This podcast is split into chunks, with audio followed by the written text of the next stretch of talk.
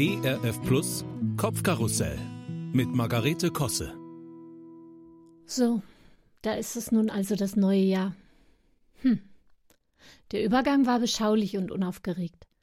Wir haben mit lieben Freunden virtuell angestoßen und freuen uns wie blöd, wenn wir uns wieder in echt sehen und drücken werden.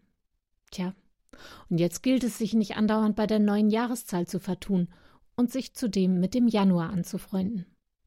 Und Nein, ich schwinge jetzt keine Rede über das vergangene Jahr oder stelle Mutmaßungen für das Vorliegende an. Keine Sorge, das tun andere ja schon mehr als genug. Ich sitze hier einfach nur auf meiner Küchenbank und schaue mich um. Schöner Weihnachtsbaum. Nadelt noch kein bisschen, weil er nämlich echte Zitronenlimonade statt Wasser in seinem Baumständer hat. Habe ich mal wo gelesen, funktioniert super. Können Sie sich gern merken, den Tipp. Hätte ich vielleicht besser schon äh, im Dezember erzählen sollen. Naja. Also der Baum steht da und ist schön. Und er wird trotzdem in drei Tagen von der Freiwilligen Feuerwehr mitgenommen. Weil mein Mann sich diesbezüglich durchgesetzt hat und weil ich im tiefsten Innern zugeben muss, dass ein Weihnachtsbaum auch nicht mehr so richtig zum Monat Januar gehört. Und die andere Advents- und Weihnachtsdeko eigentlich erst recht nicht.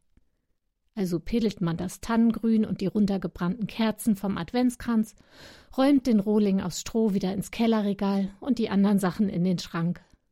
Ich finde das ein bisschen traurig und doof und lästig.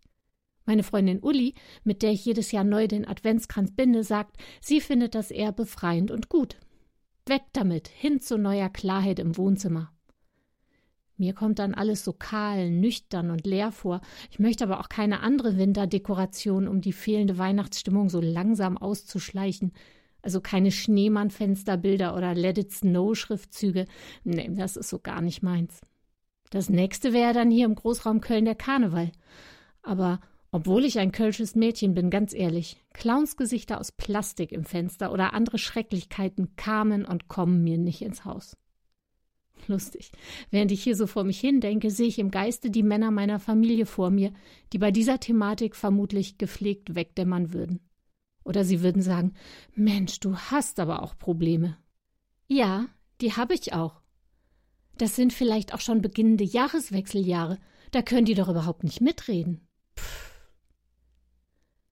Nahtlos zum Frühling übergehen fühlt sich auch falsch an. Klar, ich könnte mir jetzt die ganze Hütte mit Tulpensträußen vollstellen, aber das stimmt doch alles irgendwie nicht.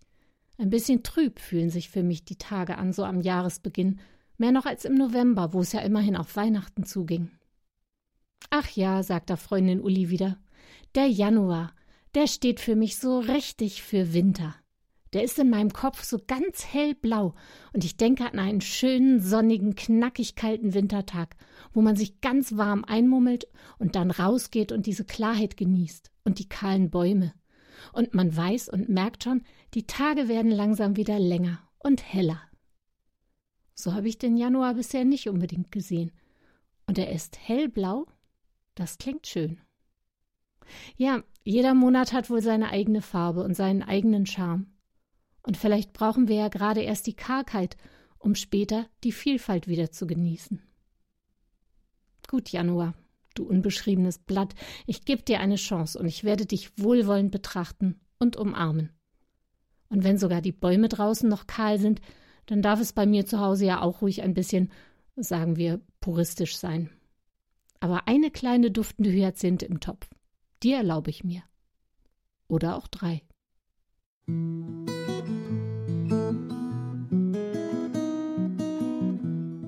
Kopfkarussell von und mit Margarete Kosse.